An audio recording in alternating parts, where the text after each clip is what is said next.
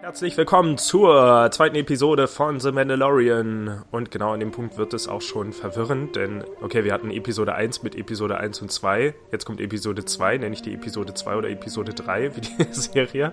Aber äh, Stellen wir uns doch erstmal vor. Ja, das ist die neue Folge von The Mandalorian mit Episode 3 der Fehler. Und ich bin Toni, mit dabei sind David. Hallo. Und Marcel. Hallo. Und frisch aus Japan eingeflogen ist jetzt auch René. Hi. Konnichiwa. Und wir reden heute über eine brandneue Episode von The Mandalorian. Ich habe noch ein, zwei Sachen zu Disney Plus auch nachzutragen, ein paar Sachen zur letzten Episode und wir werden natürlich René fragen, wie er die äh, Serie bisher fand, denn er hat jetzt alle Episoden in den letzten 24 Stunden nachgeholt.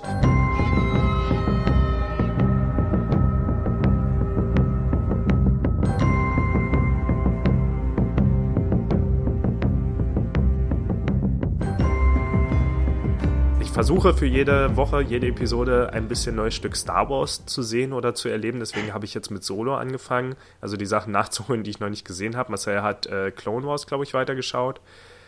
Oder war es genau, Clone Wars, den, Clone Wars erstmal den Film, den habe ich nachgeschaut. Ah, okay. Den habe ich auch noch nie gesehen und der Rebels habe ich jetzt erstmal angefangen. Aber nicht die Clone Wars Serie? Also erst von Clone Wars ähm, Film zu Clone die, ah. Ja, ich hatte eigentlich wollte ich, aber ich glaube, die schaue ich nach Rebels, weil die neue Staffel kommt ja dann auch bald, die finale Staffel und gucke ich definitiv noch, ja.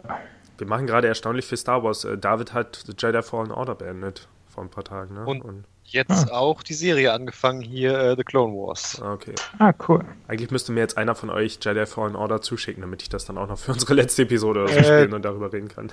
du bekommst es ja, bis zur letzten Episode. Okay, ich schicke es los. Die Frage ist tatsächlich eher, ob ich Zeit habe, das zu spielen, neben den ganzen anderen du hast genug Spielen. Zeit. Aber theoretisch, aber wir haben gestern Monster Hunter angefangen und ich habe gehört, da braucht man plus 100 Stunden. Ähm, ja. Schauen wir mal. Kann sein. Und das Stranding. Ja, wir haben mehr Mandalorian vor uns, aber René, wie, wie war denn jetzt dein Ersteindruck so von der Serie? Wir haben ja relativ viel geschwärmt in unserer letzten Episode. Wie war das bei dir? Ähm, was schon mal auffällig ist, dass die Serie anscheinend viel Budget hat oder sie sieht stark nach irgendwas richtig Gutem aus. Mhm. Das hat mir gefallen, das ganze Szenenbild und so. Ja, ansonsten habe ich noch nicht das Gefühl, dass jetzt so großartig viel passiert ist. Ähm, ja, ich, ich kannte natürlich die äh, Baby Yoda schon, mhm. ähm, aus Nine Gag und wo auch immer her. Deswegen war das jetzt keine so äh, große Überraschung, aber der Kerl oder vielleicht ist es auch ein Mädchen, ist schon ganz knuffig. Achso. Meinst ich dachte jetzt, du meinst den Mandalorian. Ja. das wäre ein Twist, wenn am Ende, ähnlich wie bei äh, Metroid, am Ende Samus unter der Rüstung steckt und hier der Mandalorianer weiblich ist. Aber wir wissen ja schon, dass es Petro Pascal ist.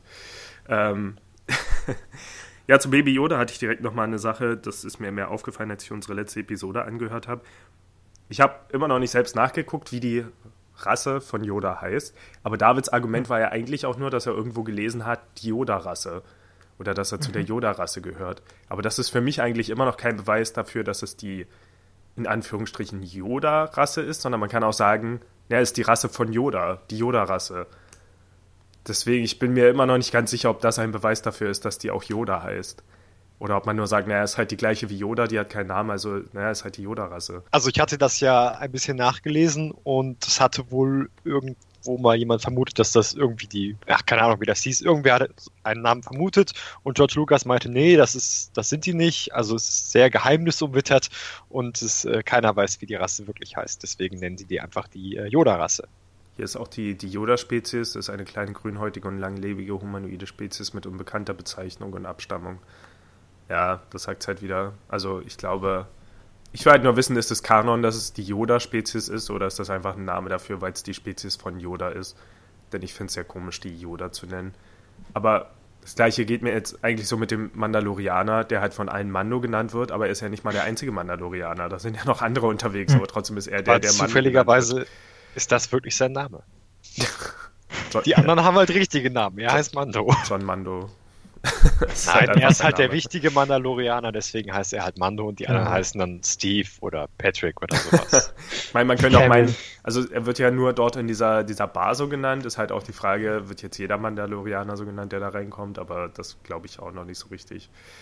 Ähm, ja, letztes Mal Vielleicht. über die Rüstungen nochmal geredet. Das kommt hier in der Folge auch nochmal ein bisschen zum Tragen, da können wir später drüber reden, also über diese neu geschmiedeten Rüstungen und wie leicht die Stormtrooper zu besiegen sind. Als ich Solo mhm. gesehen habe, gab es da tatsächlich einen Moment, als ich daran denken musste. Und ich erinnere mich jetzt nicht mehr ganz daran, aber es geht um ein Feuergefecht und ich glaube irgendwie die Truppe um Woody Harrison verkleidet sich unter den Stormtroopern oder die tun irgendwie so, als ob sie dazugehören. Und Han macht dann irgendwie so einen Spruch, so das kann keine echte Stormtrooper-Rüstung sein oder so, es hat den Schuss abgefangen. Also tatsächlich. da kann ich mich gar nicht mehr erinnern. Da, irgendwie wird das anerkannt, ja. Ich glaube zumindest, dass es so gemeint war. Also scheinbar hat er sich irgendwo eine andere Rüstung geschnappt, denn die hat den Schuss tatsächlich abgefangen. Im Gegensatz zu den Stormtrooper-Rüstungen. Aber merkwürdig ist es natürlich immer noch. Ähm, ja, René, hast du schon mal die Gelegenheit, durch Disney Plus ein bisschen durchzugucken?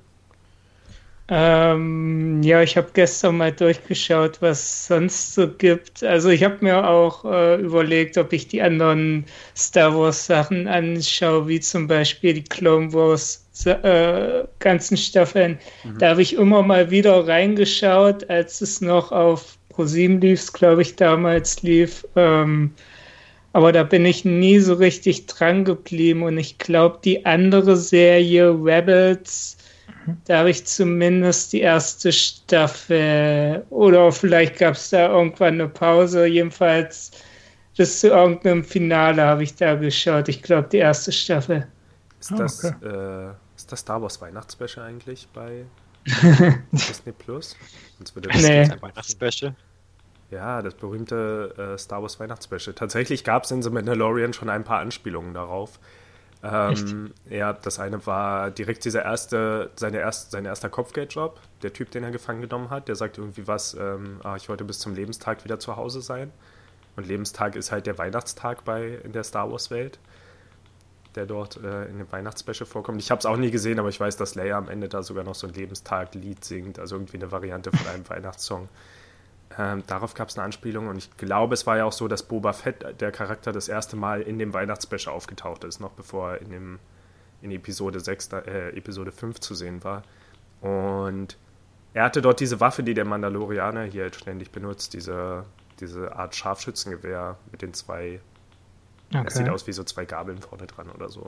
Ja. Aber das ist halt eine Waffe, die Boba Fett in dem Weihnachtsspecial hatte. So, also das sind so zwei Sachen, die da vorkommen und ja, generell, ich habe so ein paar Sachen noch gelesen. Es gibt noch so ein paar andere ähm, Anspielungen, zum Beispiel ganz am Anfang auch in diesem Konflikt, wo er sich dann seinen, seinen Kopfgeldjob holt. Da spricht auch einer die Sprache von Jabba Zahat, also die, die Sprache der Huts und so.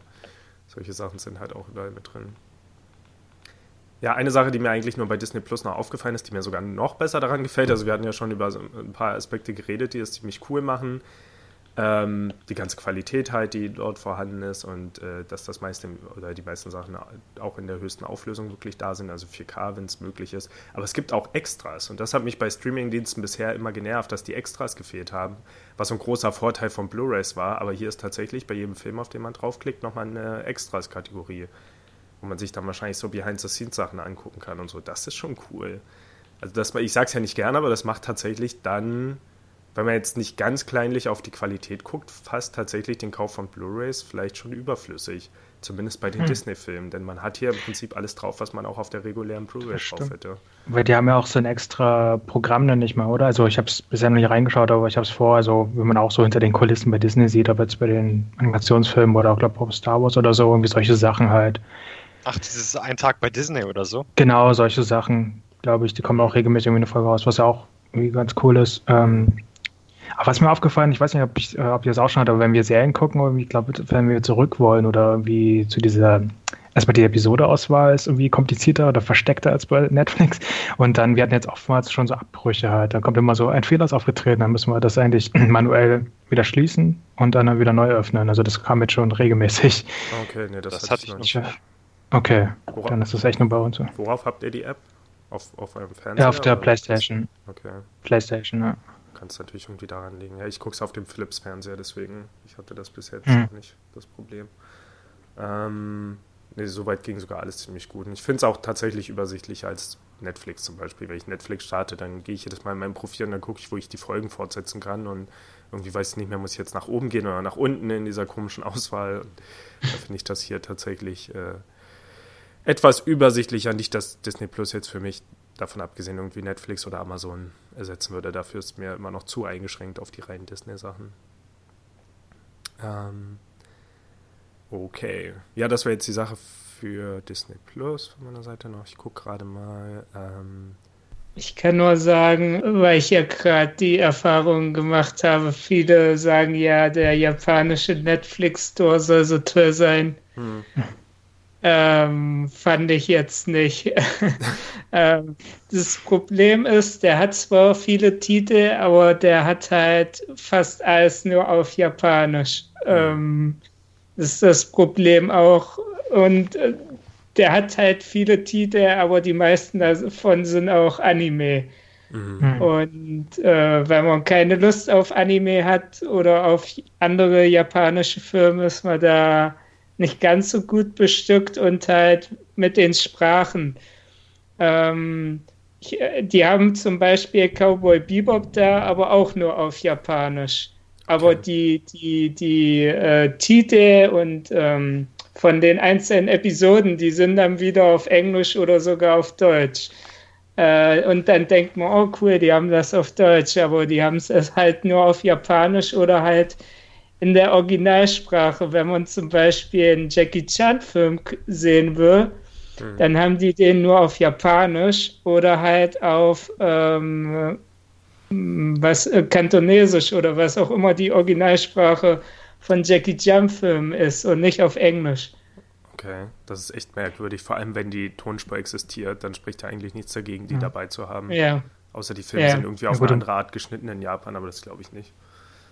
Und bei den Titeln könnte es doch eigentlich sein, dass die auch im Original ja Englisch sind, oder? Also du meinst jetzt nur die Überschriften, oder? Also die Episodentitel ja, oder genau. was? Äh, ja gut, die werden wahrscheinlich im Original ja auch Englisch sein oder vielleicht auch Deutsch. Das ja, gut, die Japaner auch. Bebop, ja, Cowboy Bebop wäre so ein Beispiel, wo, glaube ich, die Titel, die Episodentitel wirklich ja, aber ähm, hier, das hatten wir, hatte ich ja gestern ja auch zu Toni gesagt, hier ist es ja jetzt auch nicht viel besser. Ich meine, es gibt ja schon unglaublich viel Anime, Netflix, das ist ja wirklich cool, aber ähm, die Tonspur sind sie meistens ja wirklich nur auf Deutsch natürlich, das war aber Deutschqualität zumeist nicht so gut und dann eigentlich nur Japanisch, also Englisch wird nie bedient, also du kannst nur entweder Original Japanisch verstehst du nicht oder Deutsch und musst dich mit dieser miesen Synchro zufrieden geben. Okay, da würde ich aber widersprechen, weil ich finde, deutsche Anime-Synchro ist meist wesentlich besser als die englische, deswegen bin ich eigentlich ganz froh, wenn die deutsche vorhanden ist, also ich finde der Hab ich auch schon gehört, viel, ja. viel größer. Was ich jetzt halt, wir hatten ja gestern über The Disastrous Life of Psyche K geredet, äh, die Anime-Serie, die dann irgendwie ab der zweiten Staffel nur noch auf Japanisch da ist. Und ich gucke jetzt halt gerade die englische, was die andere Möglichkeit ist, die ist schon okay, aber ich frage mich trotzdem die ganze Zeit, ob es nicht in der deutschen Synchro nochmal ein bisschen besser wäre. Vielleicht. Hm. Ich meine, es gibt immer Unterschiede, ich werde es jetzt auch nicht verallgemeinern. Dragon Ball zum Beispiel ist ja so, dass da wirklich immer der gleiche Cast benutzt wird und nicht ständig wechselt wie in. Deutschland genau. und so. Also es ist unterschiedlich, aber ich finde halt deutsche Anime-Synchro eigentlich immer ziemlich gut. Ähm, und ja, es ist halt also ich Sachen dann nur auf Japanisch da sind. Es ist echt abhängig, ja, bei den größeren Reihen oder Filme sind sowieso immer top gemacht, aber halt gerade diese Netflix-Animes oder diese kleineren Sachen, also die sind ja. da spärlich, also produziert bei der Synchro. Ja, das Problem also das hat man schon so manchmal beim Trailer Sachen, oder wo, so. Keine Ahnung, hm. wir, wir, hatten das Beispiel mal mit Dragon Ball Z, wo halt sehr viel 90er-Sprache und so mit drin ist, also sehr viel deutsche 90er-Sprüche und sowas, die dann eigentlich gar nicht mehr so gut passen. Ähm, ja, gut, aber das hat man meistens auch bei den Trailern schon. Also es wirkt meistens so etwas emotionsloser oder abgelesener als jetzt. Äh, aber ja. Was mir halt aufgefallen ist, dass bei Netflix generell sehr viel Japanisches und Koreanisches auch, aber auch viele japanische Sachen mhm. sind. Also Haufen kleinere Serien und so. Oder vielleicht in Japan sind das ja große Serien. Plus halt, dass an Anime ordentlich draufgelegt wurde. Also es sind schon sehr, sehr viele namhafte Anime inzwischen äh, ähm, bei Netflix, sowas wie jetzt JoJo's Bizarre Adventure und Hunter x Hunter und so ist ja jetzt alles da. Ich glaube, Naruto ist immer noch komplett. Solche Sachen kann man inzwischen halt komplett bei Netflix gucken und da kann ich mir schon gut vorstellen, dass dann Japan einfach fast nur das ist. Aber die, ich vermute mal, die Netflix Originals sind trotzdem alle dort, oder? Und auch auf Englisch, also auch die Netflix Originalserien und so. Ja, ja. Die, die Netflix Originals gibt es in allen Sprachen. Ähm, nur halt äh, von Drittanbietern, die gibt es dann, dann gibt es auch keine Untertitel, sondern wirklich nur äh, japanische Tonspuren vielleicht, und wahrscheinlich noch japanische Untertitel. Aber das ist ja eh so eine Sache mit Netflix, dass super schwer ist, inzwischen so Drittanbieter-Sachen zu finden. Also bei Filmen geht das noch, aber Serien, da muss man sich erstmal durch die ganzen Netflix-Serien graben, bevor man mal eine Nicht-Netflix-Original-Serie irgendwo findet. Allein dadurch, dass sie halt irgendwie 100 Stück pro Jahr produzieren. Äh, glaube ich, auch versuchen, den Rest so ein bisschen da außen vor zu halten. Wobei jetzt, glaube ich, Community gerade bei Netflix angekommen ist, was ziemlich cool ist. Ähm, ja, aber trotzdem, also ich bin auch immer noch bei dem Punkt, dass ich jetzt sage, naja, wenn Mandalorian vorbei ist, brauche ich das Abo erstmal nicht weiter, das Disney Plus Abo. Ja, alles andere versuche ich jetzt halt erstmal vorher zu gucken und dann ist halt die Frage, wann kommt die zweite Staffel und so weiter und so weiter. Okay. Ja, zwei Sachen sind mir noch aufgefallen, die spielen hier auch nochmal eine Rolle, deswegen können wir das damit dann auch gleich zu der Episode übergehen, aber über die wir jetzt gar nicht gesprochen hatten beim letzten Mal. Das eine waren diese Kriegsrückblicke. Ähm, und zwar jedes Mal, wenn seine Rüstung geschmiedet wird, sieht er so Ausschnitte. Die Ausschnitte waren, glaube ich, auch exakt identisch, oder? Also es waren jedes Mal die gleichen wie letztes Mal. Es kann sein, dass irgendwas am Ende noch hinzugefügt wurde, aber scheinbar sieht halt so aus, als ob er, der junge Mandal Mandalorianer von seinen Eltern äh, in irgendeinem Krieg ja, da weggetragen wird. Während es einen Angriff auf ja, die Stadt gibt durch das Imperium wahrscheinlich. Da sieht man sein Gesicht, siehst du. Ja. Es hat mich so ein bisschen an, ich weiß nicht, ob Superman ein guter Vergleich ist, aber es gab halt so eine Szene, wo er da in so einen Keller eingeschlossen wurde und das hat mich irgendwie so an Superman erinnert, wo halt er als Kind in so eine Kapsel gesteckt wird und dann gerettet wird und die alle, seine Eltern und so, und der ganze Planet stirbt dann. Exakt nochmal so erzählt in Dragon Ball Z. Ja. ja, das wäre jetzt halt eine Sache, da wird es bestimmt auch ein bisschen mehr Auflösung, oder vielleicht gibt es auch keine Auflösung, vielleicht soll es ihm wirklich nur ein bisschen Hintergrund geben. Und äh, was ich hier nochmal ganz spannend finde, eine Szene war noch, ähm, auch als er sein erstes Kopfgeld da abholt, oder beziehungsweise sein erstes, äh, wie nennt man das? Wie nennt man jemanden, der von einem Kopfgeldjäger gefangen wird? Den Kopf, als er seinen ersten Kopf abholt. Äh, da stehen ihm ja auch oh, verschiedene okay. Taxis zur Auswahl und er will dann nicht das mit dem Druiden, sondern nimmt so. eins mit einem Menschen oder mit einem Alien, auch wenn das beschädigter ist. Finde ich auch nochmal ganz interessant, weil hier in der Folge gibt es ja dann eine Szene, wo er so ein Druidentaxi oder einen Druidentransporter oder so benutzen muss, um aus einem Feuergefecht rauszukommen. Okay. Ja, die dritte Episode heißt Der Fehler und äh, der Mandalorianer gibt Baby Yoda ab, erfüllt damit seinen Auftrag, aber bekommt sofort Zweifel. Er bekommt dafür auch jede Menge, wie heißt das Metall? Ja, irgendwie dieses Metall, aus dem seine Rüstung geschmiedet wird, äh, als Gegenleistung. Und ja, weiterhin kommen ihm dann halt immer noch Zweifel und wir werden natürlich auch für diese Episode wieder alles spoilern. Er überlegt es sich dann anders und befreit Baby Yoda aus den Fängen seiner Fänger. und kommt Fehler halt, das Befreien oder das Abgeben? Äh, ja, das, die, das habe ich mich auch. Er hat die Beute kassiert, also. Gab einen Nur Punkt, so konnte er die Beute kassieren und beides abstauben. also es gab einen Punkt in der Folge, als ich den Titel gelesen habe, dachte ich sofort, ja, okay, der Fehler wird natürlich sein, dass er es abgibt und eigentlich nicht tun wollte. Aber dann kommt dieser Punkt, wo er in diese äh, Basis eindringt und der Wer ist denn der Typ? Das ist auch ein bekannter Schauspieler, oder? Der, der dann auf Baby Yoda aufpassen will und ihn in diese Kapsel Ja, stimmt. Kam mir auch bekannt vor, aber ich wusste auch nicht woher. Muss ich nochmal ganz kurz nachgucken. Ähm, als er dann sieht, oh, der kümmert sich ja um ihn. Und da kommt dann auch irgendwie dieser Spruch, dass er sagt, äh, bitte tu ihm nichts, er ist noch ein Kind. Und ich dachte in dem Moment, okay, vielleicht ist das gerade der Fehler. Vielleicht hätte er nicht in diese Basis eindringen sollen, vielleicht haben die überhaupt nichts Böses vor. Er hatte direkt Vorurteile, er hat schon einen Haufen Stormtrooper getötet. Und diese ganzen ähm, ja, diese ganzen Szenen, wie er das macht, äh, ach, jetzt habe ich den Faden verloren. Achso, ja, diese ganzen Szenen, wie er diesen einen Stormtrooper verbrennt, wie er die alle erschießt und so, die sind ja auch beabsichtigt düster gemacht. So, und. Aber haben die nicht vorher irgendwie, der, der hat doch kurz durch sein äh, Fernrohr da irgendwas belauscht, dann war doch von wegen, extrahieren sie es oder sowas. Ja, aber das hätte ja ein Missverständnis sein können. Also ich finde es fast schade, dass sie nicht in die Richtung gegangen sind am Ende. Es wurde zwar immer noch, seine ganzen Aktionen wurden immer noch als düster dargestellt, aber man sollte am Ende schon ganz klar auf seiner Seite sein, während ich es interessant gefunden hätte, wenn halt diese Restzweifel offen gelassen worden wären. Oder ich hätte halt auch zumindest erwartet, dass er mit dem Typen dann mit dem Doktor flüchtet, aber er hat ihn ja auch einfach zurückgelassen in der Basis.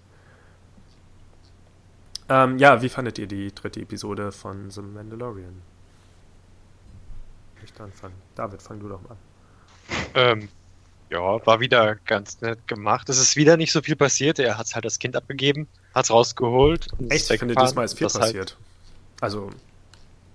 In einzelnen Szenen. Nee. Dialoge waren natürlich wesentlich Rüstung mehr. geschmiedet hat, das war ganz cool. Wir haben viel oder zumindest mehr über seine Religion erfahren.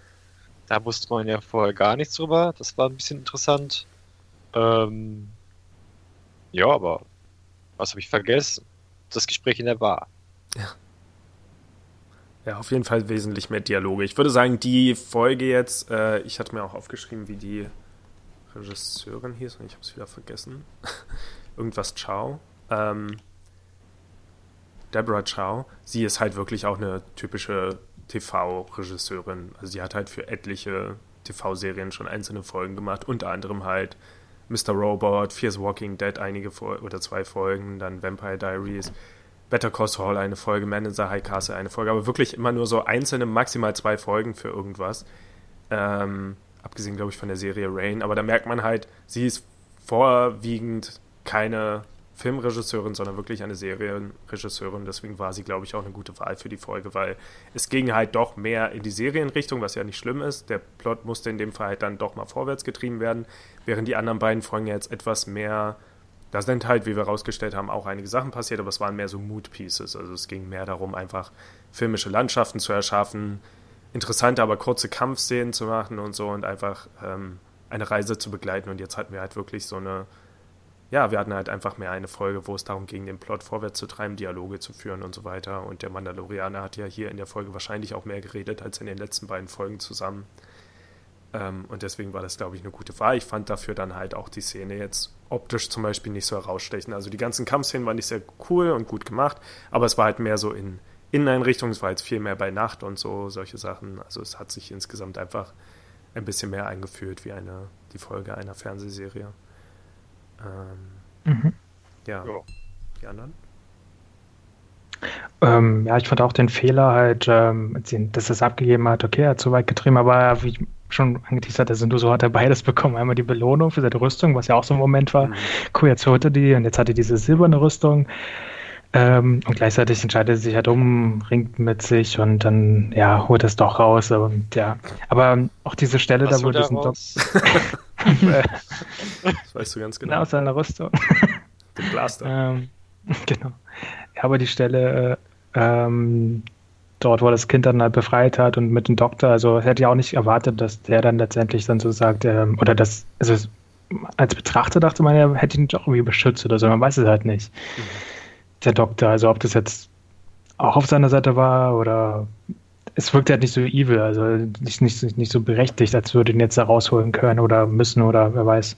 Na, ich glaube, der Doktor, also die Idee dahinter ist, dass er es am Leben halten konnte, aber es auch nicht ewig hätte tun können. Er hätte gesagt, ja. das ist nur mir zu verdanken, dass er immer noch am Leben ist, so, aber das klingt ja nicht so, als ob jetzt der, der ja, Gangsterboss Werner Herzogs Charakter, als ob er das ewig genau, durchgelassen hätte. Vielleicht kommt, taucht er ja nochmal auf oder so und dann erfährt man, was wirklich dahinter steckt, hinter Baby, oder? Mhm. Ich finde, ich würde gerne bei diesen Rollenspielanalogien bleiben, die wir letztes Mal ja auch schon benutzt hatten, die halt einfach super passen. Aber es ist halt, da mhm. habe ich auch mehrere Beispiele noch in der Folge, aber eins davon ist halt, ja, er hat halt, er hat den Auftrag erfüllt und am Ende den Auftraggeber getötet, quasi, also nicht direkt, aber den Auftraggeber und dann trotzdem noch die Belohnung bekommen. Das ist halt auch so ein urtypisches Rollenspiel, irgendwas mal, keine Ahnung, in Spielen wie Fallout oder so, wo am Ende die Person erschießen, dann einfach das Inventar durchsucht und dann doch das bekommt, was man wollte. Und das ist halt auch sehr, sehr typisch dafür ich habe mich tatsächlich gefragt, wie spannend das wäre, wenn sie gesagt hätten, okay, eiskalt, Baby Yoda kam jetzt vor, es war ein, ne, kein Cameo-Auftritt, aber es war halt einfach ein Nebencharakter und er gibt ihn jetzt wirklich ab und wir lernen dadurch mehr über den Charakter, dass er es durchgezogen hat, aber wir belassen es jetzt dabei. Vielleicht holen wir Baby Yoda in Staffel 2 oder so mal zurück oder wir lassen es halt. Finde ich fast schade, dass er nochmal da zurück, zurückgegangen ist. Also ich war schon ganz froh, dass er den Auftrag erstmal so abgeschlossen hat. Ähm, und sie haben ja auch ein bisschen. Der Versuch hier ist ja immer, ihn zu einem er ist halt so ein Anti-Held und Einzelgänger, aber natürlich muss er so Sachen sagen wie, hier gibt noch ein bisschen von dem Metall an die Findelkinder oder so, damit wir jetzt denken, ja, okay, er macht es jetzt nicht nur für sich, aber es geht schon um seine Ausrüstung. Und das finde ich mhm. ganz cool, dass sie es so durchziehen. Also ich finde, der Charakter wird überraschend düster gemacht für das Star Wars-Universum.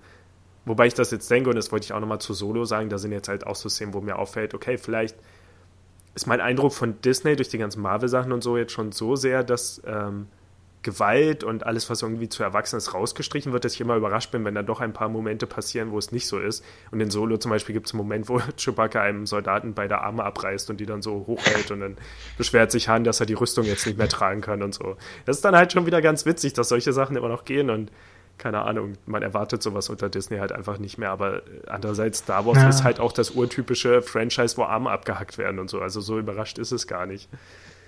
Eben, und nachdem seine Originaltrilogie erwähnt wurde und dass, dass man halt nicht will, dass, äh, also dass er, ja, äh, Wookie, jetzt habe ich den Namen, die Arme ausreißt, musste das aufgegriffen werden.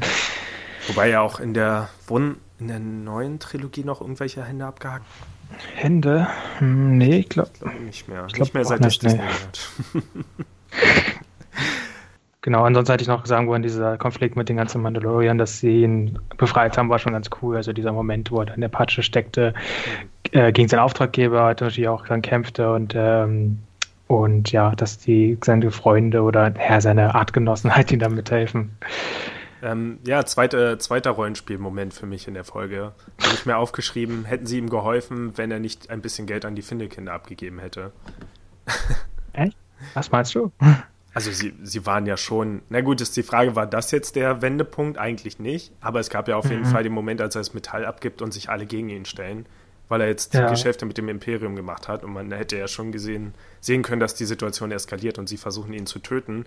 Klar, wer dann dagegen gegangen ist, ist diese Schmiedin oder Anführerin oder was auch immer. Sie hat ja dann die anderen beruhigt, aber sie waren ja jetzt noch nicht auf seiner Seite und dann, keine Ahnung, hat er gesagt, hier gibt ein bisschen von meinem Metall ab und Wäre jetzt halt eine Frage, ist das so eine RPG-Mass Effect-Entscheidung, wo man sagen kann, okay, hätte er die Entscheidung nicht getroffen, hätte er in der Szene dann später nicht die Unterstützung bekommen. Aber hat er nicht in der Folge davor auch schon sowas gesagt, als er sein, äh, seine Schulterplatte geschmiedet hat? Gibt den Rest den Jünglingen oder sowas? Kann sein, aber mhm. da hat er das ja nicht vom Imperium bekommen, sein Metall, sondern einfach von äh, irgendjemandem. Doch. Doch, das nee, war das war der Auftraggeber, genau. Eine Platte von denen, das war nur die Anzahlung. Ach so, ah, okay. Ich dachte jetzt, das war für die erste Mission, für seine Kopfgeldjagd, was er da bekommen hat. Nee, dafür gab's. Na gut, aber äh, da waren halt die anderen nicht dabei. Aber ja, keine Ahnung. Dann hätte man da auch sagen können, okay, er hat da jetzt gerade, also sie sind da jetzt wütend auf ihn, weil er die jetzt mit dem Imperium gemacht hat. Aber er ist ja diesmal mehr aufgefallen, weil er so viel davon mitgebracht hat. Ja. Ich denke, sie haben ihm geholfen, weil das der Weg ist. Aber es war ja auch der Weg, den Jünglingen zu helfen. Also es ist der Weg. Also ich glaube schon, dass man so eine, so, eine, so eine Kette von Reaktionen sehen sollte. Ich weiß jetzt nicht, ob es dieser Moment war, als er den Jünglingen geholfen hat. Aber es war, glaube ich, schon irgendwas, was in dieser Szene passiert ist, was dafür gesorgt hat, dass sie doch wieder auf seiner Seite sind. Ich glaube, hätte diese letzte Szene damit geendet, dass er nur das Metall abgibt, sich die krasseste Rüstung machen, jetzt eine bessere Rüstung als alle anderen hat, dann hätten sie ihm, glaube ich, nicht geholfen. Das kann ich mir nicht vorstellen. Ich denke, es war schon dieses, okay, jetzt sind wieder alle auf einer Seite und deswegen bekommt er jetzt die Hilfe von denen, also dieser Wendepunkt. Hm. Also ich habe es eigentlich auch mal so interpretiert, dass es eher diese Verbundenheit war, also einer von uns sozusagen und ähm, aber wie gesagt, sie waren kurz davor, ihn fertig zu machen, weil er das falsche Metall mitgebracht hat. ja gut, weil die vielleicht selber nichts verdienen oder so und der kommt auf einmal ja. hin mit einem einfachen Auftrag und hat da einen Katzenbatzen und so. Das ist halt so, ja, gegen den Kodex, keine Ahnung. Aber das ist ja genau der Punkt. Also ich weiß, mir, mir sie mussten halt erst wieder an ihren Weg erinnert werden. Ja, Wer weiß. Bei mir kam es jetzt nicht so rüber, als hätte es den anderen gejuckt mit den Finde-Kindern, sondern eher nur den, die Hauptrolle oder so, dass, dass der selber drin ist. Man kennt ja die Vergangenheit von den anderen nicht, okay. Aber da bin ich jetzt gar nicht gekommen, dass es das damit zusammengehangen hätte. Oder ich dachte, das wäre nur die Hauptrolle, die mit den Finde-Kindern da irgendwie Verbindung hat. Ähm, ja, weiter zu René. Ja, ich fand es auch äh, sehr, es hat sehr viel Meme-Potenzial mit This is the way und äh, wie sie das immer sagen. Und ich war auch überrascht, ähm, dass so um die Mandalorianer irgendwie so eine so eine Legende draus gemacht wurde, ich weiß irgendwie, manch, viele Leute fanden irgendwie Boba Fett cool, aber ich, mhm. das hatten wir schon mal besprochen. Ich finde alles, was so nicht Jedi ist, eher so äh, mittelmäßig interessant. Und da war es ja echt so, der, der alte Ehemann, der Farmer, der hat sich, der hat da irgendwie so von Legenden erzählt und so wie ich ähm, irgendwie von Jedi schwärmen hat, würde, hätte der von äh, Mandalorianern geschwärmt. Und ja. äh, das fand ich cool. Ähm, Ich habe auch überlegt, äh, ob das jetzt nur noch Star Wars ist, weil es doch schon, es hat nicht diese Leichtigkeit von ähm, Episode 4 bis 6 oder Leichtigkeit ist vielleicht das äh, falsche Wort, ähm, diese positive Grundstimmung. Hm. ähm, aber es war trotzdem irgendwie cool und es hat sich auch gut in die Star Wars, äh, ins ganze Universum eingefügt, finde ich. Ähm, ich habe das übrigens auf Englisch geguckt und im Englischen heißt die Folge The Sin. Ah, okay. Äh, genau. Und das ist natürlich nochmal, da, da finde ich der Fehler, aber doch eine ziemlich lahme Übersetzung eigentlich. Ja. Weil diese Sünde auch, ja, man müsste halt irgendwie einen Mittelbegriff dazwischen finden. Hm. Das ist Sinn, okay, das ist interessant. Ja, aber dann kann man sich auch wieder fragen, was ist jetzt seine Sünde? Ist das jetzt, dass er den Bösen äh, dieses Baby gebracht hat oder dass er halt seinen Auftraggeber verraten hat. Ich glaube tatsächlich, auch wenn Sünde ist so ein religiöser Begriff, da würde ich fast wieder sagen, weil David so von seiner Religion und so gesprochen hat. Also nicht von Davids Religion, sondern ähm, das klingt natürlich schon wieder eher so, als wäre die Sünde der Moment, als er halt, ja, als sie alle feststellen, okay, der hat hier Deals mit dem Imperium gemacht und so. Also als sich seine, mhm. seine Brüder in Anführungsstrichen gegen ihn stellen. Dass das die Sünde ist. Interessant. Ja. Und äh, was ich noch interessant fand, ich weiß nicht, ob das jetzt in der Folge war oder wahrscheinlich auch in den Folgen davor mit den, äh, du darfst deinen Helm nicht abnehmen. Ähm, hm. Ja, das, ja. Ist, das, ist spannend, weil wir hatten jetzt mal drüber debattiert, wird er irgendwann den Helm abnehmen, wird er nicht den Helm abnehmen. Wir hatten halt auch gesagt, wir, die es mit der deutschen Synchro gucken, kriegen halt überhaupt nichts von Pedro Pascal mit, als, also von seiner Performance nicht so wirklich, sondern halt nur den Synchronsprecher letztendlich. Ähm, ich meine, nicht nichts. Er schauspielert ja schon in der Rüstung, aber es ist natürlich sehr, sehr minimal. Aber es klingt tatsächlich danach, also es kann natürlich sein, dass es einen Wendepunkt gibt, also dann, wenn er dann irgendwann entscheidet, okay, ich nehme die Rüstung jetzt ab oder den Helm jetzt ab, aber aktuell scheint das ja tatsächlich nicht der Fall zu sein. Also es kann schon sein, dass er in, in dem Helm und in der Rüstung bleibt. Ich denke, er wird es zumindest nicht freiwillig ablegen. Die, Religion scheint ihm ja doch re relativ wichtig zu sein. Na, ich glaube, es wäre schon eher eine. Ich denke, es wäre eher eine freie Entscheidung von ihm. Ich glaube nicht, dass die ihm jetzt irgendwie entrissen wird. Ich denke, es wäre ein Punkt, weil jetzt ja eh die Frage, wie geht es weiter? Lebt er jetzt zusammen mit Baby Yoda irgendwo und ja, entscheidet er sich halt eher für einen menschlichen Weg. Ähm, aber da habe ich tatsächlich einen ganz wichtigen Punkt für mich aufgeschrieben ich finde, also wir hatten letztes Mal ein bisschen darüber geredet, da habe ich gesagt, naja, jetzt ein minimaler Kritikpunkt, den ich noch sagen würde in der Serie ist, okay, der Charakter ist halt so verschleiert und hat immer noch relativ wenig Charakter, dass ich sagen würde, okay, seine Reise ist zwar schon spannend, aber warum soll ich mich jetzt gerade für ihn interessieren und für seine Motivation und das, was er macht? Und ich finde, das mhm. ist immer noch so ein kleiner Schwachpunkt an der Serie, weil dieses ganze Ökosystem, was hier eingeführt wird, ich, ich sehe richtig die Gedankengänge dahinter, okay, er ist Kopfgeldjäger, aber wofür macht er das eigentlich? Will er jetzt Geld? Kauft er sich ein Haus davon? Will er irgendwie ein Auto davon kaufen oder hilft er wirklich jemand anderen? Und das ist halt ganz oft bei so Anti-Helden und eigennütz oder eigennützigen Charakteren immer so eine Frage, was machen sie letztendlich eigentlich mit dem, was sie bekommen? Weil die andere Charaktereigenschaften, so ein bisschen das Klischee ist auch immer, ne, er lebt nur dafür, er lebt nur für die Jagd. Also was genau machen wir mit ihm jetzt eigentlich? Warum hat er Geld? Er hat ja scheinbar ein eigenes Raumschiff, man könnte sagen, okay, dafür. Aber tatsächlich scheint es so, als ob seine ganze komplette Belohnung, die er für diese Kopfgeldjagd macht, in seine Rüstung geht. Was ja irgendwie, okay, die Idee dahinter ist, naja, die leben halt dafür, die machen ihre Rüstung dann besser. Aber wofür eigentlich? Also letztendlich, er muss ja immer noch von irgendwas leben. Hier der, der Charakter von Carl Weathers fragt ihn, äh, hier willst du nicht erstmal eine Weile Pause machen oder so, häng hier einfach rum, irgendwas. Aber wovon eigentlich? Er hat nur seine Rüstung geschmiedet und läuft jetzt damit durch die Gegend. Und das finde ich halt auch ein bisschen, also die Idee mit der Rüstung ist zwar ganz witzig, aber irgendwie fehlt mir da immer noch die Motivation bei ihm und es wirkt halt wirklich so, als ob man nicht so viel daraus machen konnte. Und als ob so ein bisschen immer vom Boba Fett hergeleitet wird. Wofür hat Boba Fett das eigentlich gemacht? Komm, wir versuchen uns jetzt von einem Boba Fett ähnlichen Charakter inspirieren zu lassen hm, naja, der ist ein Kämpfer, der hat eine Rüstung. Der trägt seine Rüstung immer, also geht auch alles, was er als Gewinn macht, in seine Rüstung. Oder habe ich da was vergessen? Hat er noch irgendwie anders Geld eingenommen oder so? Oder Credits oder was auch immer das ist im Star Wars-Universum? Ich weiß nur, dass er an der einen Stelle sagt, ja, für 5000 Euro, da kann ich nicht mal mein Benzin bezahlen. Ja, Ähm, Das hat er und dann, gesagt. genau so. ja, so in der Art. Die haben zu viel Ähm, übersetzt. Das waren die 80er, hat D-Mark gesagt. Und dann, wie du schon meintest, steckt er all sein Gewinn, steckt er dann wieder in die Rüstung. Ja. Und ähm, da fällt mir auch ein, stimmt, ähm, mit den Ham. Man sieht ja in den Prequels, also Episode 1 bis 3 Star der Star Wars Filme, sieht man ja Boba Fett ohne Helm. Ja.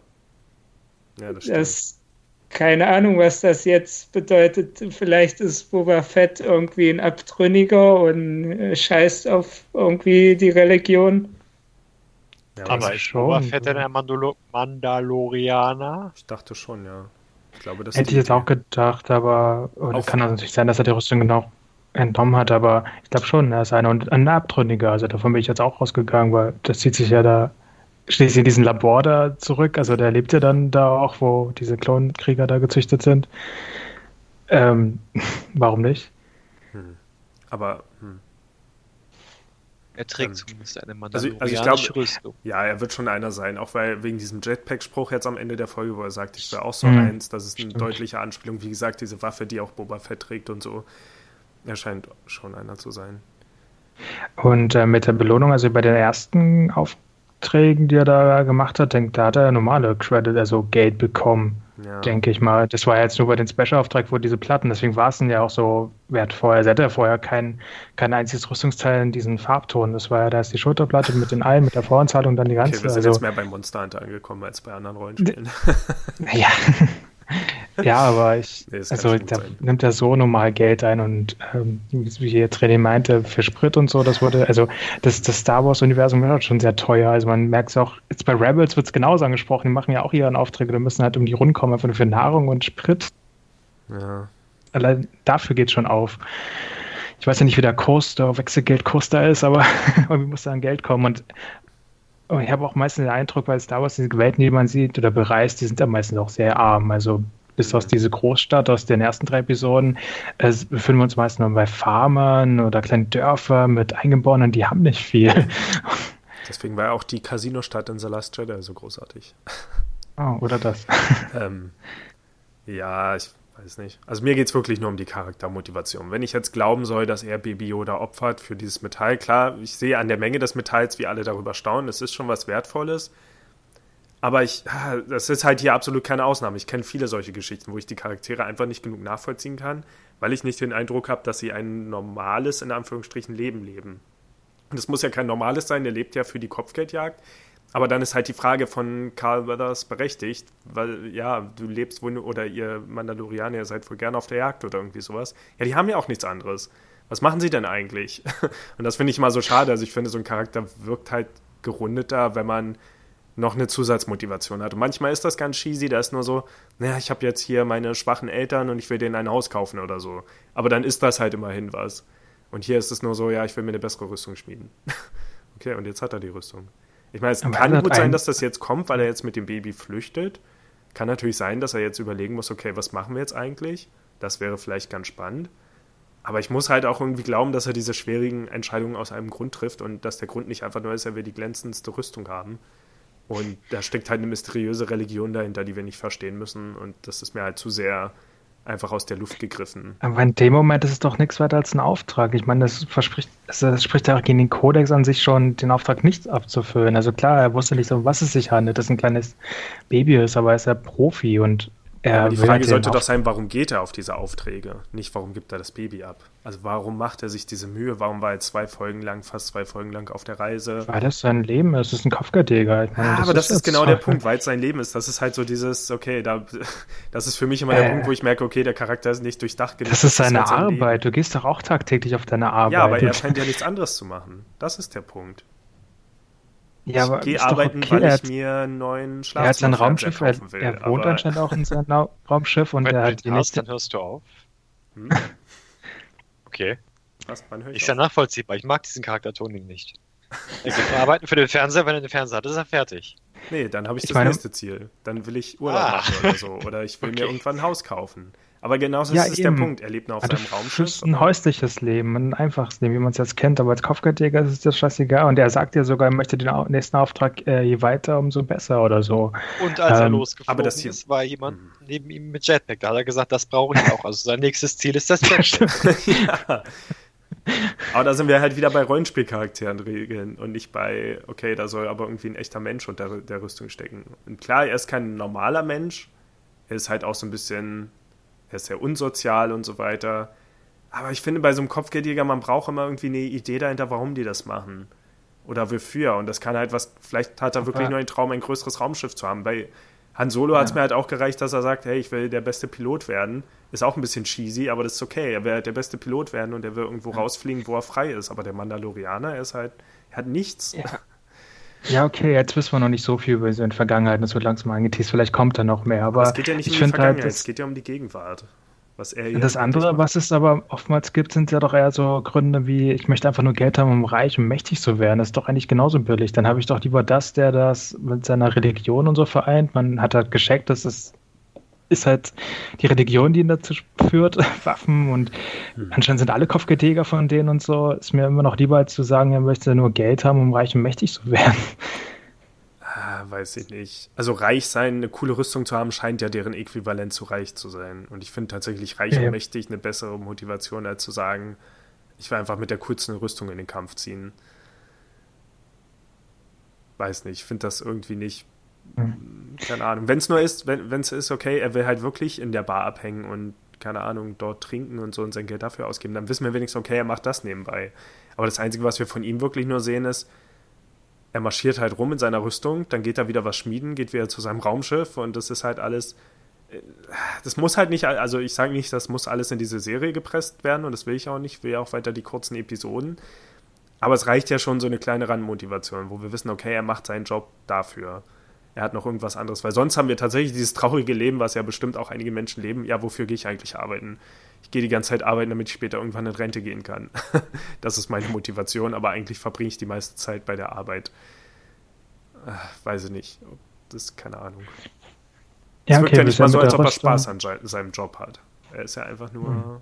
Er macht ihn gut, er ist gut in dem, dem was er tut Winner, und aber- darauf ist er stolz. Und na gut, klar, ich sehe ja sogar jetzt die Begründung, er will nur, also die shiny Rüstung, es führt einen Zweck auch bei der Jagd und so, je besser Rüstung, so besser bin ich und so. Das wirkt halt wie wie Videospiel. Nachher ist es halt wirklich so, dass wir uns daraus bewegen und äh, am Ende der Serie herausstellt, dass wir sitzen vor dem Monitor und haben eigentlich nur ein Videospiel angeschaut.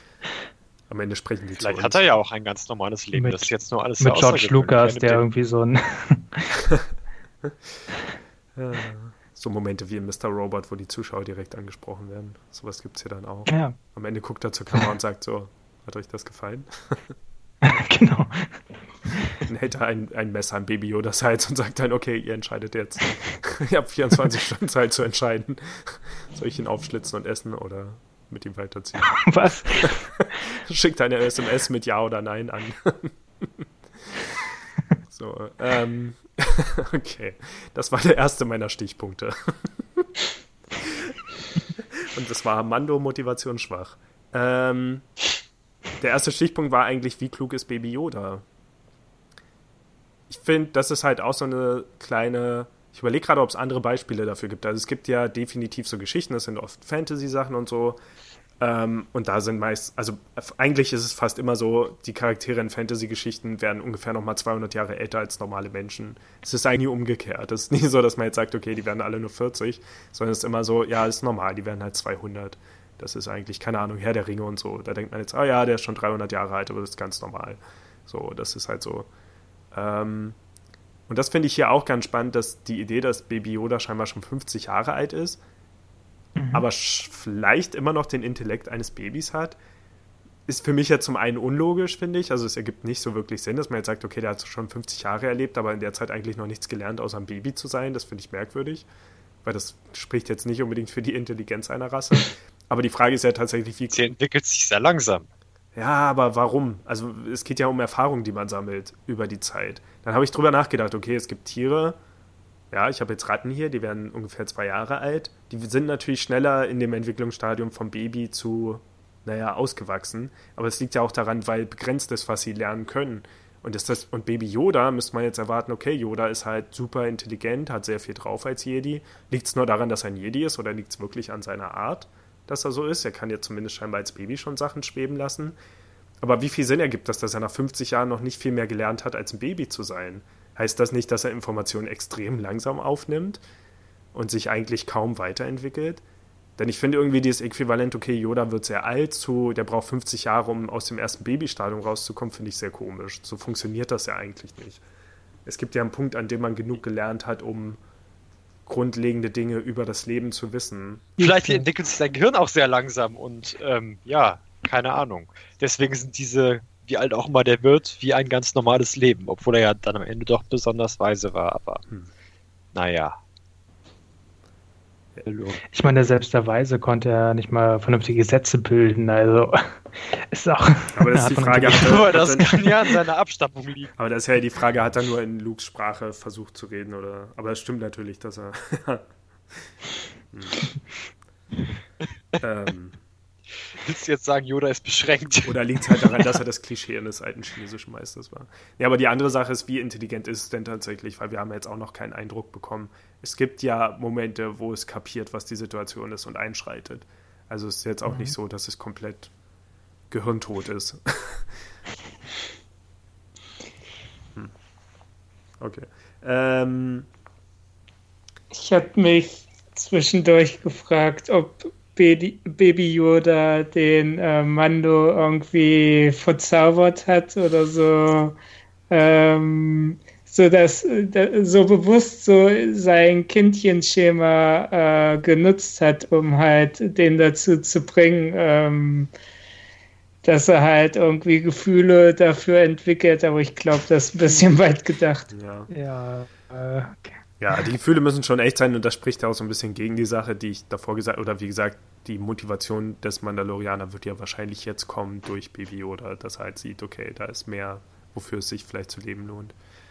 Ähm, wie heißen diese Dinger, die er sich noch bauen lassen hat für seinen Anzug? ich habe mir Zwitscherer oder so aufgeschrieben, aber wie hießen die denn wirklich? Ja. Zwitschervögel. Zwitschervögel. Ja, oder Vögel kann ja. Sein.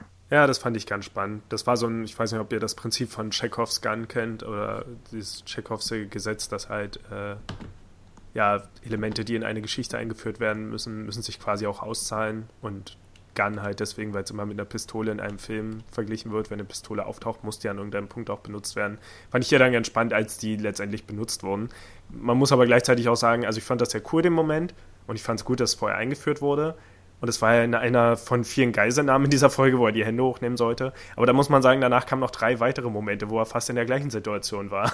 Und da hatte er diesmal nicht die Zwitscherer um die, oder Zwitschervögel, um die zu benutzen. Ähm, mhm. Sondern dann plötzlich andere Waffen, wie diese Waffe, die die Gegner einfach pulverisiert hat und so. Und die wurden ja nicht vorher eingeführt, oder glaube ich zumindest nicht. Aber Doch, die waren in der Folge schon davor zu sehen. Das ist halt ein Dingsgewehr und das war ja da auch schon der Effekt. Okay, aber das, das war nicht neu. Die Zwitschervögel hätten halt nicht unbedingt sein müssen, weil es gab sowieso noch andere Situationen, wo er sich genauso aus den gleichen Situationen befreien konnte. Ja. Das wurde ein bisschen oft gemacht, finde ich, in der Folge. Das war vielleicht so ein. Ich glaube, es gab drei oder vier Situationen, wo er jedes Mal umzingelt ist und jedes Mal hat er einen schlauen Moment. Und das letzte ist dann wirklich nur Deus Ex Machina, nämlich dass seine anderen Mandalorianer auftauchen und ihm helfen. Weshalb ich dann wieder sage, okay, ist wenigstens cool zu denken, die sind jetzt nur aufgetaucht, weil er früher in der Folge was gemacht hat, um dafür zu sorgen, dass sie auftauchen. Was ich halt wieder schade fand, also ist auch dieser Moment, okay, du hättest eine neue Waffe, toll, also es wird eingeleitet und irgendwie hätte ich mir mehr gewünscht, dass das erst später irgendwie passiert eingesetzt wird. Aber natürlich wird es in der Folge gleich benutzt und aufgebraucht, an der es auch eingeführt wurde. Vielleicht damit man es nicht wieder vergisst oder so. Aber das finde ich halt auch immer schade, dass es dann, also gleich am Anfang, wenn's, äh, wenn das erhält, da weiß man, okay, am Ende der Folge benutzt er sie auch schon. Auch wenn es das heißt, du hast nur einen Schuss sozusagen. Aber das fand ich ganz gut auch, weil wir halt nicht wussten, was die Zwitschervögel sind. Ich glaube, in einer anderen Folge wäre es dann wieder mehr Deus Ex Machina gewesen, einfach zu sagen, ja, ja, der hat übrigens auch noch das hier in seinem Inventar und benutzt das jetzt. So, wir heben es uns einfach auf für, wenn wir es mal brauchen. Aber so zu sagen, okay, es wird in der Folge eingeführt und dann auch in der Folge benutzt, finde ich tatsächlich besser, weil dann kommt es wenigstens nicht hm. komplett aus heiterem Himmel, sondern hat schon irgendwo seinen Ursprung. Ähm ja, moralisch gesehen, ist es denn, oder wie seht ihr das? Also ich finde sowieso, dass der Mandalorianer ein unmoralischer Charakter ist, das finde ich ganz gut, oder zumindest so in der Grauzone. Aber dass er tatsächlich sagt, okay, ich dringe jetzt in diese Basis ein und der schießt die ganzen Stormtrooper, ist halt auch wieder so ein Klassiker. Vor allem ist es eins dieser Beispiele, ich glaube, dafür gibt es auch einen Namen, der mir jetzt aber nicht einfällt. Ähm, es gibt dieses Phänomen, dass es in fast allen Erzählmedien gibt, dass alle Handlanger problemlos erschossen werden und nur die Anführer werden am Ende am Leben gelassen oder die, die dahinter stecken. Weil da kommt auf einmal die Moralfrage auf, so, ja, den kann ich jetzt nicht töten. Und das hatte ich zweimal. Einmal bei dem Doktor, da war es ja dann richtig, dass er ihn am Ende nicht getötet hat, aus Gründen. Aber er ist ja auch reingeschlichen, hat schon hinterrück Stormtrooper erschossen, bevor überhaupt wirklich eine Kampfsituation zustande kam. Das fand ich ganz interessant. So aus einem moralischen Standpunkt, dass er halt reingeht und sagt, ja komm, ich knall die erstmal alle ab, weil ich will jetzt doch das Baby zurück und meinen Vertrag brechen. So. Äh. Aber die arbeiten ja auch fürs Imperium und das ist ja scheinbar ein Problem für ihn. Das ist die Sache und das glaube ich nämlich, dass Stormtrooper, das ist ja diese Sache bei Star Wars, solange sie die Stormtrooper-Rüstung tragen, ist vollkommen okay, sie zu erschießen, egal wer drunter steht. das ist halt, ja, ganz witzig. Aber ich mochte, dass die Folge angenehm brutal war. Das hat mich immer wieder überrascht. Der Flammenwerfer-Moment war ganz witzig, aber ja, am Ende die Waffe, die alle pulverisiert hat und keine Ahnung, man hat halt viele Leichen gesehen, wenn auch in den Rüstungen. Ähm gut, jetzt bin ich eigentlich fast durch mit meinen Stichpunkten. Ich hätte es noch spannend gefunden jetzt als alternativer Ausgang, ähm, wenn man jetzt nicht gesagt hätte, okay, die anderen Mandalorianer tauchen auf und helfen ihm, sondern wenn wir entweder gesagt hätten, seine Rüstung schützt ihn jetzt tatsächlich in der schlimmsten Situation und es hat sich gelohnt, die Rüstung zu machen, denn das kam irgendwie auch nie auf nicht nur, dass die Stormtrooper halt nur geschützt werden durch seine, ihre Rüstung, er wird ja auch nie von irgendwas getroffen, sodass wir jetzt mal sagen können, okay, es hat sich gelohnt, dass er jetzt die krassere Rüstung hat. Die scheint ja wirklich nur einen rein optischen Effekt zu haben. Ähm, oder dass wir nochmal sagen, okay, Baby Yoda ist jetzt derjenige, der ihm im letzten Moment aus der Situation raushilft. Aber ich denke, so wie es gelöst wurde, war es schon okay. Und dann der letzte Punkt für mich. Ähm, wie heißt denn der Charakter jetzt eigentlich von Carl Versas? Naja, der Auftraggeber halt, als er am Ende erschossen wird und dann doch am Leben ist. Das wäre jetzt das zweite Beispiel für so, okay, alle werden erschossen, bis auf der Anführer am Ende. ähm, ja, was sagt ihr zu der Szene? Grief Karga heißt sein Charakter. Hm. Ich muss nur gerade äh, dran äh, denken, weil du den Satz begonnen hast mit, die Rüstung hat sich gar nicht ausgezahlt, aber dann Carl Weathers wurde ja dadurch gerettet. Genau, genau, das wäre der eine Aspekt. Das fand ich auch ganz witzig, dass er durch das Metall am Ende gerettet wird. Wollte der Mandalorianer das so? Wahrscheinlich schon. Hm. Kann man von ausgehen. Aber ich finde witzig, dass es zwei Interpretationsmöglichkeiten dafür gibt. Und ich fände interessant, welche ihr eher unterschreiben würdet. Die eine ist halt, ja, er wurde jetzt durch diese Rüstung geschützt und deswegen hat es sich gelohnt, dieses Metall zu haben. Warum hatte er das Metall eigentlich in der Tasche? Achso, ja, hat er auch einen Anteil bekommen, ne? An dem aber er hat halt nur einen winzigen Anteil bekommen. Er hat wesentlich weniger bekommen, als der Mandalorianer bekommen hat, glaube ich zumindest. Er hat ja gesagt, er wäre jetzt ja. auch reich. Naja. Ähm, oder ist es halt wirklich metaphorisch dafür, dass ihn sein Geld geschützt hat? Denn eigentlich ist das ja seine Währung. Also was hat ihn am Ende gerettet? Hat ihn die Mandalorianer Rüstung geschützt, ohne dass er sie wirklich anhatte, beziehungsweise das Metall? Äh, ja, oder hat ihn sein Geld gerettet? Was denkt ihr? Was, was ist eher die Interpretation dafür? Hm. Ähm, weiß nicht, als Geld hatte ich es jetzt nicht wirklich gesehen oder habe ich das bisher noch nie gesehen. Es ist halt einfach, du wirst halt in dieser seltenen Ressource ausgezahlt anstatt Geld. Ähm, ist es doch eine Art von Geld. Es ist halt ja, eine Währung, also Belohnung. Es ist kein Dollarschein, aber es ist schon. Genau, aber es ist ein, einfach eine Belohnung halt für ihn, ja. Aber es wird jetzt nicht so angenommen oder so als Geld. Es wird, da gibt es am Anfang sogar noch diesen einen Sicher? Warum hat er es sonst? Also er sagt, er ist jetzt auch reich durch diesen Deal, aber er hat auch was von dem Metall und er lässt sich keine Rüstung schmieden, also muss das ja einen Wert haben. Bin sicher, er wird Verkauf. Ja. ja, denke ich auch, ja. Zum, zum Weiterverkaufen oder so. Ja, aber oder das heißt, es gibt doch am Anfang noch diesen, diesen Dialog, oder? Wo der, ähm, wo der Mandalorian noch meinte, er möchte halt in diese Einwährung ausbezahlt werden, weil die andere ja nicht mal nichts mehr wert ist nach den Imperium gestürzt wurde. Und ich weiß halt nicht, ob es das ist oder. Ja. Aber ich hätte, na gut, ja. Ich habe jetzt eher gedacht, dass er diese seltene Metall ist und dass nur das Imperium das noch hat oder gerade Ressourcen davon hat und er nimmt das ja gerne als Mandalorianer, weil sie daraus gerne ihre Rüstung machen. Mhm. Stimmt, wir haben noch gar nicht über den Aspekt geredet, wo er sollte aus der Rüstung eigentlich auch ein Wappen bekommen und das. Stimmt. Wie war denn das? Das äh, kann ich nicht annehmen. Genau, das konnte er nicht annehmen. ja, weil er, weil er den dieses Wesen nicht eigenhändig besiegt hat. Das fand ich ganz, Ja. ganz, ganz nette Idee, dass er sich da weigert, das Wappen anzunehmen. Stattdessen Ähm, kriegt ja, er die Switcher, die sonst- ihm wieder mehr bringen. Genau. Aber ansonsten, ja, weiß ich jetzt nicht, was hat jemand anderes noch eine Meinung, also mit, ob das ist Geld. Für mich war es jetzt eher so eine Belohnung. Ich habe das jetzt nicht so interpretiert mit Geld oder Währung, dass ihn das geschützt hätte, aber gut. Habe ich auch nicht so interpretiert. Ist halt, kann man so interpretieren, denke ich, ist nicht falsch, aber ja. Ist halt seine Belohnung. Ja, ich, aber der Moment ist ja nicht ganz ohne Bedeutung. Also, ähm, wir haben ja, das ist ja auch so eine Klischeeszene. Oft sind das irgendwie, ja, der wichtigste Gegenstand, den Die jetzt Bibel. jemand hat. hat. Ja, die Bibel. Oder jemand hat von jemandem ein Amulett bekommen oder, keine Ahnung, seine alte Polizeimarke. Und das fängt am Ende mal die Kugel ab und ist halt irgendwie ein göttliches Zeichen dafür, dass es gut war, das behalten zu haben oder bei sich zu haben. Und hier ist halt die Frage, bei ihm ist einfach nur dieses Metall, was für ihn einfach nur einen Geldwert hat weiß nicht, ich finde es spannend als Interpretation. Man kann es halt in zwei, also es kann halt einfach nochmal seine Verbindung zu ihm, zu dem Mandalorianer verdeutlichen. Er hat das ja nur durch ihn bekommen, weil er den Auftrag für ihn gemacht hat und das hat ihn am Ende gerettet. Oder ist es halt, ja, keine Ahnung. Es hat ihn tatsächlich der Gegenstand gerettet, der ihm am wichtigsten ist. Nämlich das, was er am Ende für reichlich Credits oder so umtauschen kann. Heißt das Credits bei Star Wars? Ich habe das irgendwie immer im Kopf. Ich glaube schon, ne? Mhm. Okay. Ja. Ja. Einzige andere Feststellung für mich noch, es gibt bisher eine einzige Frau in der kompletten Serie in drei Folgen. Alles andere findet tatsächlich unter Männern statt. Ähm, ja, aber ich mochte einfach die ganzen Feuergefechte in der Folge und so. Ich finde, die waren wieder sehr cool gemacht.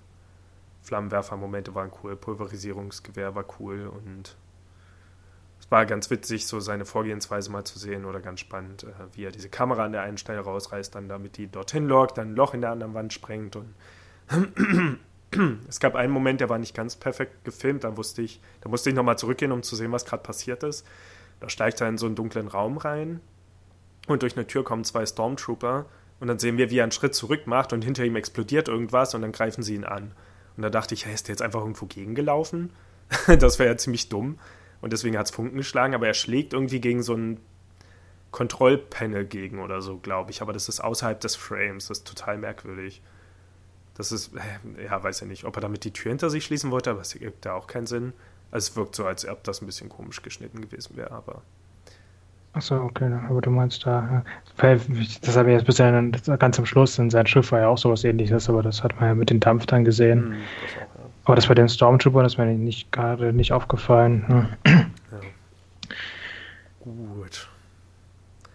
Ja, ich habe mir erstmal den Mund trocken geredet. Ich weiß nicht, ob ihr noch irgendwas habt jetzt zu der Folge. Man merkt, glaube ich, auch an der Art, wie wir über die Folge reden, dass halt wirklich jetzt viel mehr Plot war und so und viel mehr, mehr inhaltliche Sachen, aber jetzt weniger, wo man sagen könnte, ah, das war ein wunderschöner Moment oder das sah so filmisch aus oder auch jetzt, oh, da, da ist der Soundtrack richtig reingeschlagen in dem Moment. Es war halt wirklich, jetzt wurde die Handlung vorwärts getrieben. Ich kann mir sehr gut vorstellen, dass es in der nächsten Folge wieder ein bisschen zurückgeht zu, wir erleben einfach, was die jetzt auf ihrer Reise machen.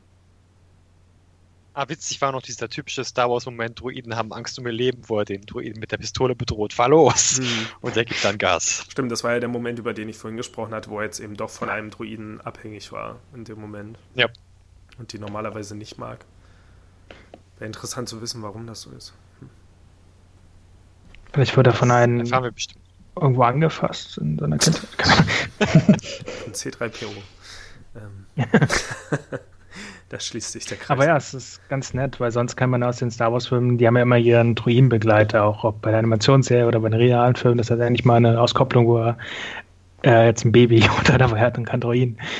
Oder auf sein Schiff hat er auch keine bediensteten Druiden hat. Also Hm. in dem Fall ist er, fällt er auch schon mal aus dem, aus dem Klischee-Rahmen. Ja, es ist eigentlich auch so eine archetypische Sache, die aber in dieses Setting nicht ganz so perfekt passt, aber wir kennen das auf jeden Fall auch von sehr ähnlichen Charakteren, so Anti-Helden oder so stoische Charaktere, die ein bisschen altmodischer sind, sich vielleicht nur auf ihre eigene Pistole verlassen und dass sie dann also die, die alten, keine Ahnung, John McClane in Stirb langsam 4 oder so, die dann halt keiner Technik vertrauen, weil sie so altmodisch sind und nichts vom Computer gesteuert oder keine Ahnung, die haben dann ein, vielleicht in anderen Settings ein Auto, das von der KI gesteuert wird, aber die wollen lieber selbst das Steuer in die Hand nehmen, weil sie dieser KI nicht vertrauen oder so.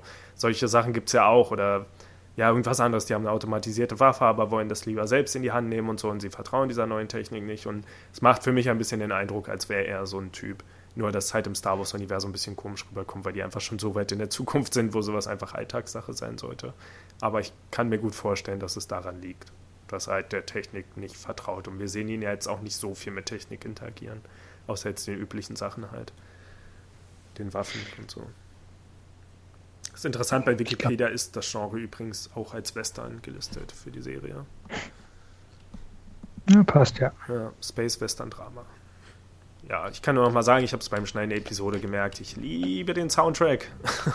und durch das Schneiden der Episode habe ich einfach die Gelegenheit, den immer wieder zu hören. Ähm, und ja, es ist einfach großartig. Ich glaube nicht, dass ich letztes Mal den sehr gut beschrieben habe, auch nach wie vor. Ich kann es nicht so richtig einordnen es ist halt wirklich eine Mischung von diesen Sachen, die wir gesagt haben. Manchmal haben wir einfach diese Trommeln und manchmal haben wir halt so ein bisschen was von diesem, also so ein bisschen was von diesem Rocky-Theme und so schwappt schon mit rein. Aber es ist halt irgendwie eine Mischung aus dem Ganzen. Und es ist einfach so ein, ähm, ja, es ist halt ein richtiger Ohrwurm, finde ich. Und ist mir jetzt auch die ganze Woche lang im Ohr geblieben. Also tatsächlich sehr, sehr cool. Und ich freue mich mehr davon zu hören. Dann war es das für diese Episode mit The Mandalorian und wir kehren nächste Woche zurück mit Kapitel 4, die Zuflucht oder Sanctuary im Original. Regie geführt tatsächlich von äh, Bryce Dallas Howard, Tochter von Ron Howard, der Solo übernommen hat. Ähm, ja, dann bis zum nächsten Mal. So, bis zum nächsten Mal. Ciao.